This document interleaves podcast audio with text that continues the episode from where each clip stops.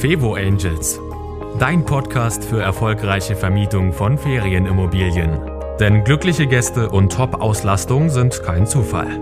Von und mit Annie Grau. Kleine Überraschung gefällig, dann teste meinen Newsletter. Und ich verspreche dir, schon wenige Tage nach deiner Anmeldung bekommst du eine kleine persönliche Überraschung von mir. Und das soll dir nicht nur eine Freude bereiten, sondern ich zeige dir auch, wie du damit deine Gäste begeistern kannst, und zwar schon vor der Anreise. Also sei gespannt und melde dich an auf www.fevo-angels.de slash newsletter.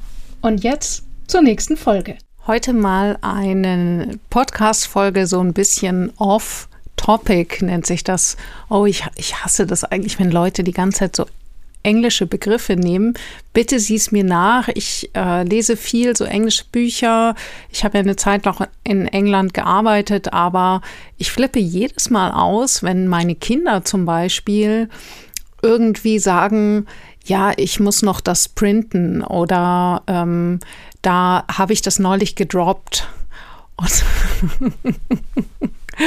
da werde ich ja richtig zu mega konservativen Mama, weil ich die dann immer frage, weißt du eigentlich, was das heißt? Ähm, das nur zu dem Thema. Ich bin nämlich in England, habe ich sozusagen die ähm, ja, so die übliche Sprache der ganzen internationalen Belegschaft, als ich in London im Hotel gearbeitet die habe ich halt einfach so übernommen und es waren also Engländer waren da nicht dabei. Es waren irgendwie 100 Angestellte in dem ganzen Hotel und davon war eine einzige Engländerin. Ansonsten waren das Italiener, Franzosen, Spanier, jede Menge Deutsche, Österreicher und noch ein paar verstreute Amerikaner. Ja, also die Amerikaner, die konnten da äh, Native Speaking mäßig nicht viel ausrichten, also äh, hat, haben uns wenig mitgegeben von der Muttersprache und vor allem dieses, ich muss es wieder auf Englisch sagen, British Understatement. Also diese englische Art und Weise der Zurückhaltung, die liegt vielleicht auch einem Amerikaner nicht so nahe. Also auf jeden Fall bin ich dort. Ich habe dort als Weinkellner oder Sommelier gearbeitet. Äh, ich sage das so, weil ich den Beruf nicht gelernt habe, sondern äh, die haben mich so genommen.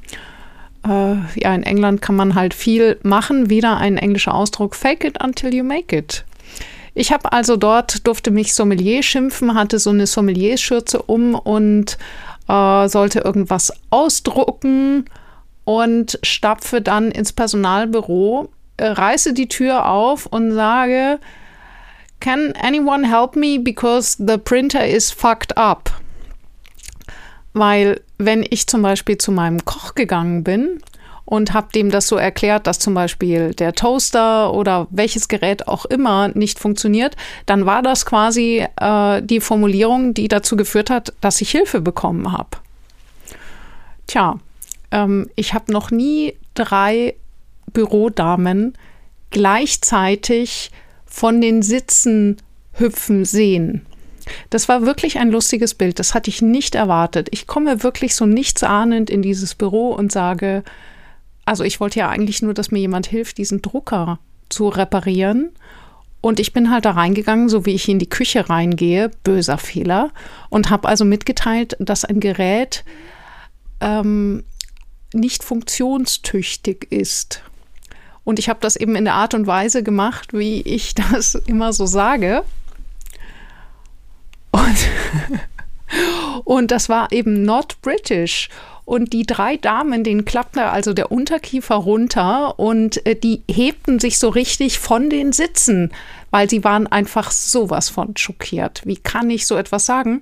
Und dann, da habe ich gewusst, Annik, du darfst mega, mega vorsichtig sein mit den Ausdrücken, du verwendest. Wenn du einen englischen Ausdruck verwendest, musst du tausendprozentig sicher sein, dass er auch passend ist für die Kultur, mit der du dich gerade bewegst. Ähm, das kann etwas vollkommen anderes bedeuten, ähm, andere Berufe, anderer Usus, anderes Miteinander. Und bloß weil du dem österreichischen Koch sowas um die Ohren hauen kannst und dem französischen und die beide genügend Englisch zu verstehen, die beide genügend Englisch verstehen, um zu wissen, was du meinst, heißt es noch lange nicht, dass du äh, drei britische Damen, die im Personalbüro waren, sie eben alle wirklich aus dem Land dass das dort auch funktioniert. Vier Minuten, kleine Vorrede, denn heute ist mal eine, eine Folge außer der Reihe. Ähm, ich habe diese Folge jetzt mal so eingeworfen, weil ich kürzlich angesprochen wurde und zwar mehrmals, wo mir verschiedene Leute gesagt haben, Mensch, Annik, deine Tipps. Eine hat sogar gesagt, du solltest mal einen Podcast starten für Existenzgründer, weil deine Tipps so cool sind zum Thema äh, Durchführung, ähm, Motivation und so weiter. Und dann habe ich mir gedacht, ist doch eigentlich auch für Febo-Vermietung ist es eine coole Sache, weil vielleicht schiebst du gerade schon eine Menge vor dir her. Dein Inserat müsste mal neu gemacht werden. Dann wolltest du unbedingt mal jemanden engagieren für die Fotos und äh, dann wolltest du da diesen Preisvergleich machen und äh, ja, die Beschreibung, die müsste auch mal wieder. Dann hast du schon mal davon gehört, dass dass vielleicht überall Abmahnungen am Start sind und du wolltest rausfinden, was du da tun musst, damit deine Webseite nicht abgemahnt werden wegen Google-Fonts. Oh, ich erzeuge jetzt gerade ganz, ganz viele Schmerzen. Also, oder du wolltest einfach mal ausmisten. Und wenn ich das jetzt so sage, dann weiß ich nicht, ob du jetzt so reagierst, dass du sagst, ja, yeah, genau, da habe ich mich schon die ganze Zeit drauf gefreut, die Steuererklärung, das ist so cool. Heute Nachmittag darf ich die Steuererklärung machen. Da freue ich mich schon die ganze Zeit drauf. Oder du reagierst eher so, hm, ich glaube, ich schalte diesen Podcast jetzt gleich ab, weil diese Themen habe ich echt keinen Bock drauf. Bevor du das tust, hier vielleicht ein paar Tipps, wie es leichter geht, denn ähm, ich helfe sehr häufig Menschen damit, äh, die, die Sachen durchzuführen, weil das auch Teil meiner Arbeit ist. Weißt du, kannst dir vorstellen, wenn du eine Hotel- und Gastroberatung hast und die Leute sind unter extremem Zeitdruck und die sollen jetzt irgendetwas verändern, dann ist der gute Ratschlag, das ist nicht der Punkt. Den können sich alle auch sonst wo rausziehen. Aber es geht um die Umsetzung. Wie kriegst du das umgesetzt, wenn du schon total überlastet bist, wenn du null Zeit hast und wenn das, was du tun musst, vielleicht auch nicht unbedingt zu deinen Lieblingsbeschäftigungen gehört? Und da helfen mir eben diese NLP-Techniken, ich habe es ja teilweise schon erwähnt, ich arbeite viel mit neurolinguistischem Programmieren und letzten Endes geht es dabei ganz, ganz viel um das Thema Motivationsstrategien. Das heißt, die NLPler haben einen eigenen, wie soll man sagen, einen eigenen Themenbereich zum Thema Motivation. Und äh, was ich dabei so interessant fand, die unterscheiden unglaublich genau äh, zwischen verschiedenen Typen. Und ich meine jetzt nicht dieses typische vier verschiedene Typen, rot, gelb, grün, blau. Nee, es gibt also da unendliche Facetten und es geht immer darum, dass du anfängst und lernst zu beobachten im Alltag, wie motivierst du dich selber, weil Motivation von außen geht überhaupt nicht. Sprich, wenn du mal guckst, Steuerberat, äh, Steuerberatung, Steuererklärung. Nimm irgendetwas, was du gar nicht gerne tust. Was muss passieren, dass du es doch machst? Was läuft da in deinem Gehirn ab? Ähm, stellst du dir irgendwas vor? Zum Beispiel äh, stellst du dir vor, wie du es fertig hast? Oder stellst du dir vor, was für eine Katastrophe am Start ist? Wenn du es nicht fertig hast, machst du dir einen Termin, verarbeitest du dich mit einer Freundin, was auch immer. Aber sozusagen, wie kriegst du es gebacken? Und ähm, wenn du dann sagst, boah, weiß ich gar nicht, dann kannst du auch mal vergleichen. Also das ist, das finde ich das Schöne bei den NLP-Lern. Die gucken weniger bei den Problemfällen, sondern die gucken immer bei Fällen zuerst, die gut funktionieren, weil wenn Sie sagen, da wo es gut funktioniert, da scheint ja die, die, die Motivationsstrategie zu greifen. Also äh, nehmen wir die Motivationsstrategie von dort, wo es gut funktioniert und übertragen das auf ein Feld, wo es nicht gut funktioniert. Was ich damit meine, ist also das erste, der erste Punkt ist der, eine Bewusstheit dafür zu erlangen, wie du dich selber motivierst, was für Gedanken sind da in deinem Kopf und wenn du eben die Einkommensteuererklärung oder das Inserat ändern oder was auch immer, nur dadurch hinkriegst, dass du dir selber quasi innerlich mega viel Stress machst, dann ist das auch eine Motivationsstrategie, aber halten wir mal fest, die macht nicht wirklich Spaß.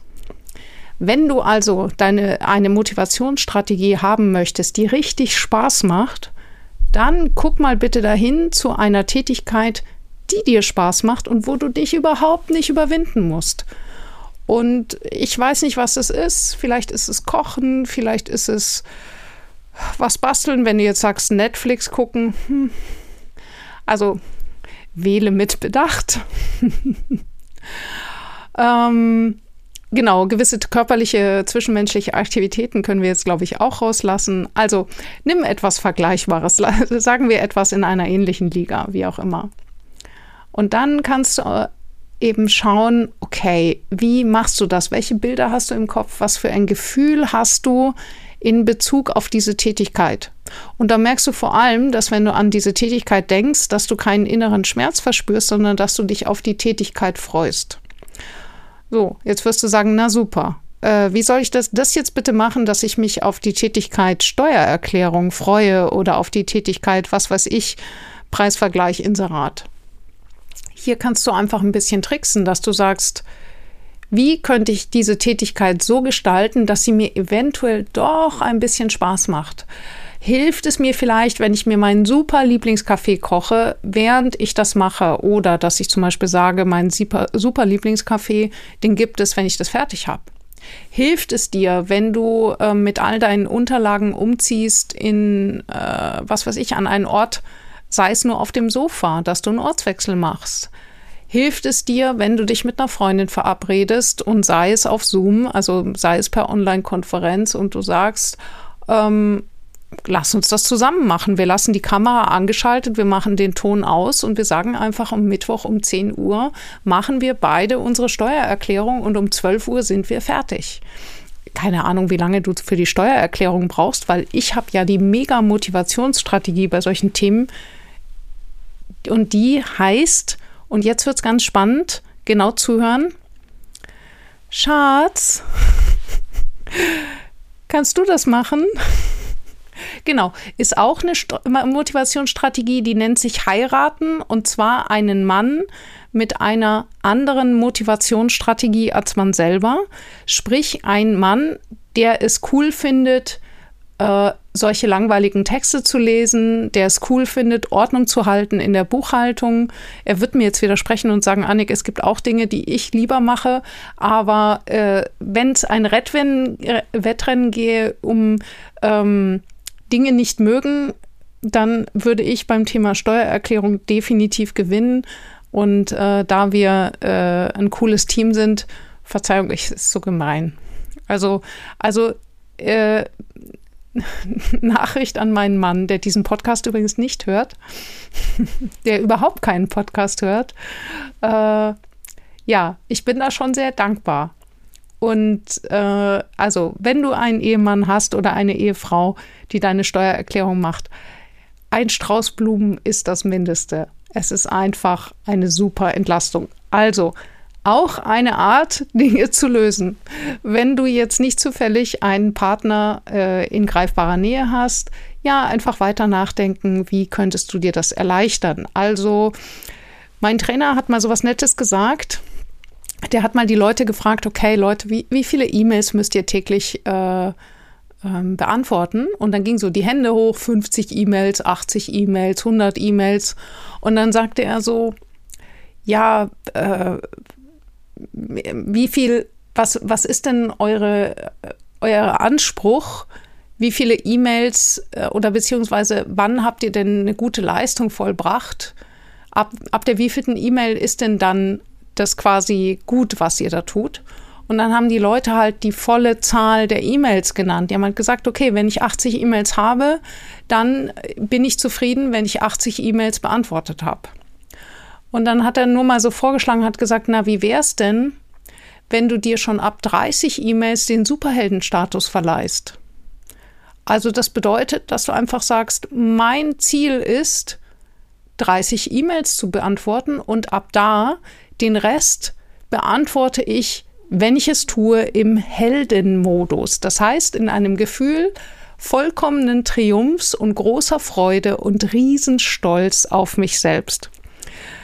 Denn der springende Punkt war, was ich vorhin noch nicht verraten habe, er hat dann nämlich noch was gefragt. Er hat gefragt, na, wie viele E-Mails schaffst du denn jeden Tag? Schaffst du denn jeden Tag alle E-Mails? Und dann sagten die, nö. Und der NLPler sagt eben dann ganz simpel, okay, dann funktioniert diese Motivationsstrategie, ich lege die Latte auf das Maximum, die scheint nicht zu funktionieren, weil du erreichst dein Ziel nicht und, noch schlimmer, du fühlst dich damit garantiert jeden Tag schlecht. Du hast jeden Tag diese verdammten 50 bis 100 E-Mails, jeden Tag reißt du die Latte, jeden Tag schreit dir dein Kritiker ins Ohr und du hast nichts außer schlechten Gefühlen und davon wurde noch keine E-Mail beantwortet. Also, wenn du es sowieso nicht schaffst, dann hat er mir, und ich finde, also lieber Marc Plätzer, ich bin so dankbar für diese, diesen Vorschlag. Ab da, ich, ich schaffe meine E-Mails auch nicht immer. Es passiert auch so eigentlich, ich gucke äh, unter der Woche nur so über meine E-Mails drüber und dann gibt es irgendwie so diesen einen Abend, wo ich sie dann alle beantworte. Aber es fühlt sich viel, viel leichter an, weil ich mich einfach innerlich nicht mehr so fertig mache. Eben von diesem Fertigmachen habe ich noch keine einzige E-Mail beantwortet. Marc Plätzer übrigens, der hat einen fantastischen Podcast, Marks kleine Welt. Unbedingt ganz von Anfang an hören, weil ähm, das baut immer so aufeinander auf. Es bringt nichts, mitten reinzugehen. Auf jeden Fall Marks kleine Welt, ein super Podcast, wenn man mal so ein bisschen um die Ecke denken möchte und sich mit diesen Motivationsstrategien beschäftigen möchte und allgemein über das Thema, hey, wie kann ich es mir einfach ein bisschen leichter machen? Und er hat darin auch so mal so schön gesagt, okay, wenn du abnehmen möchtest, ähm, hast du sicherlich schon die Motivationsstrategie des sich selbst kritisierens ausprobiert. Ähm, und dann kannst du halt gucken, hat das funktioniert? Hat es funktioniert, dass du dich selber dafür schlecht machst, dass du gerade drei Snickers verdrückt hast? Nee, hat nicht funktioniert, weil bis jetzt, also anscheinend, wenn du immer noch, wenn, wenn die Person eben immer noch abnehmen möchte, ja, das, äh, und der, das Blöde dabei ist, dass wir dazu tendieren, immer wieder das Gleiche zu, äh, zu probieren, obwohl wir eigentlich schon hundertmal den Beweis haben, dass es sinnlos ist. Dass es zum Beispiel sinnlos ist, äh, dem Ehemann oder der Ehefrau wieder denselben Vorwurf zu machen, in der gleichen Form. Den Streit haben wir schon hundertmal durch. Und äh, immer in der Hoffnung, der andere möge sich verändern. Und äh, da war, also jetzt nochmal bezogen auf den Bereich Abnehmen, war der Vorschlag, versuch doch mal, dich zu deinem Ziel hin zu loben. Also sprich, äh, dich dich zu loben und dich zu feiern für jedes Salatblatt, was du isst. Vollkommen egal, die Snickers zwischendurch, egal. Einfach mal jedes einzelne Salatblatt, jeden Apfel, jeden Schritt draußen an der frischen Luft und sei ja noch so langsam zu feiern und sich daran zu freuen, diese verdammte Kritisiererei macht uns alle fertig. Wozu denn? Wozu ist dieser verdammte innere Kritiker? Den dürfen wir wirklich mal nach Hause schicken und sagen, hey, weißt du, vielen Dank, ich weiß nicht, wozu du da bist, ich habe dich nicht bestellt, aber okay, du darfst noch ab und zu was sagen, vielleicht schützt du dich vor irgendwelchen Dummheiten. Ähm, aber ich habe jetzt hier einen neuen Buddy, der nennt sich großes inneres Lob, Heldenstatus. Siehst du den Superman-Umhang? Der wohnt hier jetzt auch und wir versuchen es jetzt mal miteinander. und dann guckst du, was passiert. Und äh, NLPler sagen dann zum Beispiel auch, wenn die innere Stimme zu laut wird, versuch sie mal ein bisschen leiser zu drehen. Versuch dir das mal vorzustellen, wie diese Stimme einfach leiser wird. Du merkst jetzt schon, ich, also ich mache diese Folge jetzt einfach mal, dass du so ein bisschen so, ich nehme dich jetzt mal so ein bisschen mit hinter die Kulissen von dem, was ich tue und was zum Beispiel in meinen Coachings dann teilweise zur Sprache kommt. Das hat überhaupt nichts zu tun mit Gastronomie, Hotellerie, das hat nichts zu tun mit Ferienwohnungen, aber ich merke einfach, ich kann dir den Wolf erzählen.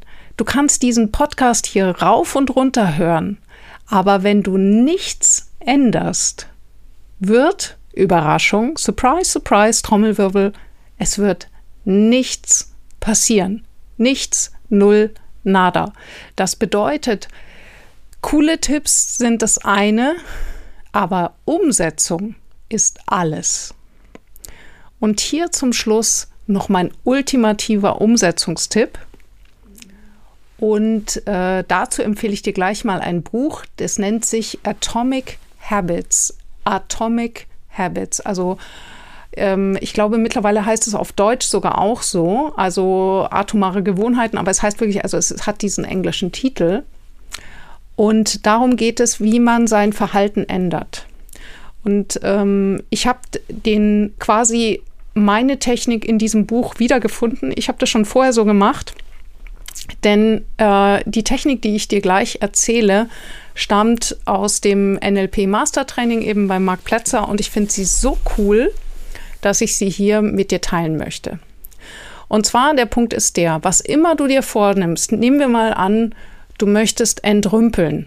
Also du hast irgendwie in deiner Wohnung und weißt, okay, du könntest jetzt echt mal, hm, und es ist so viel und du weißt nicht, wie du anfangen sollst. Und jedes Mal, wenn du dran denkst, hast du dieses, diesen Krampf im Bauch und du siehst dich quasi schon innerlich scheitern und dann hast du wieder kein, keine Zeit und dann endet die ganze Szene mit schlechten Gefühlen, bis du dich irgendwie ablenkst und an was anderes denkst. Und am nächsten Tag, Überraschung, wiederholt sich diese Szene. Du siehst die, dein unaufgeräumtes Wohnzimmer, du fühlst dich nicht wohl, ähm, du weißt nicht, wie du es lösen sollst, ähm, du hast ein schlechtes Gefühl, so lange bis du abgelenkt wirst. Und dann kommt der nächste Tag und genau die gleiche Szene wiederholt sich. Und wenn wir mal ein bisschen wach werden für solche Sachen, dann merken wir, dass wir da wirklich das ewig gleiche Verhalten immer wiederholen. Und das Schlimme ist, unser Gehirn bildet dadurch quasi Verhaltensautobahnen. Das heißt, es wird zur Normalität und man gewöhnt sich dran. Das Dumme ist, dass man sich dadurch nicht besser fühlt. Man merkt es nur nicht mehr so oberflächlich. Wie also kommst du da raus? Und da, ich habe mich neulich mit einer Achtsamkeitstrainerin unterhalten und sie meinte so, ja, du sollst dir das bewusst machen und dir das vorstellen. Da sage ich auch, ja, okay, das kannst du alles machen. Ich bin eher so der Typ beinharte Tricks und Tipps. Also ähm, wenn ich mir, wenn ich irgend sowas machen will, dann setze ich mir einen Termin. Und zwar nicht so nach dem Motto, morgen fange ich an, sondern ich sage zum Beispiel, nächste Woche ab Montag fange ich damit an. Und dann setze ich mir zum Beispiel einen Termin im Kalender. Und jetzt kommt's. Ich sage dann zum Beispiel, okay, immer wenn, bevor ich zum Sport gehe, also das heißt, ich, äh, wenn ich irgendeine Routineaufgabe habe oder immer vor dem Duschen oder immer vor dem Zähneputzen, also vor einer Routineaufgabe, wo ich, die sowieso schon bei mir täglich drin ist. Nimm irgendetwas, was du sowieso täglich tust. Sagst du dir, bevor ich das mache, und es kann auch gerne eine schöne Sache sein, also bei mir ist zum Beispiel, bevor ich mir einen Kaffee mache, und jetzt setze ich die Tätigkeit, an die ich mich gewöhnen will. Und zwar maximal zehn Minuten. Und ich habe wirklich schon unser ganzes Haus entrümpelt mit täglich zehn Minuten. Und vielleicht kennst du diese Regel und hier ist nochmal der wichtige Hinweis, der ganz häufig ver vergessen wird.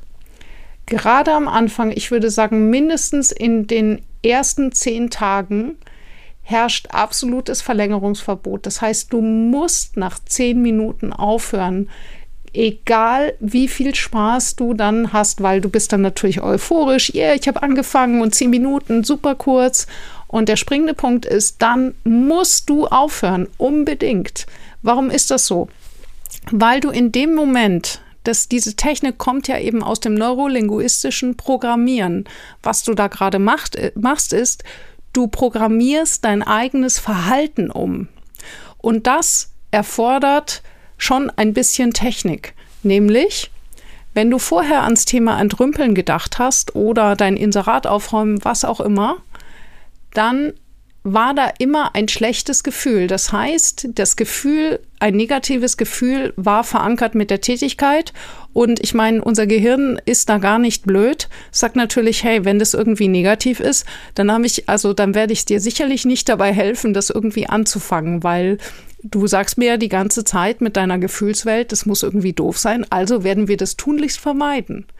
Deswegen ähm, auch der Grund, warum wir plötzlich anfangen, alles irgendwie lustiger zu finden als die Tätigkeit, die wir uns gerade vorgenommen haben und wir auf einmal wild durch die Wohnung putzen, statt zum Beispiel eben äh, die Buchhaltung zu machen. Ja, und da kommt jetzt das Thema, wenn du nach zehn Minuten aufhörst und zwar konsequent, dann bist du sehr häufig immer noch im Happy-Modus und darum geht es, dass du dein Gehirn quasi umtrainierst auf Happy-Modus. Klingt jetzt so ein bisschen komisch.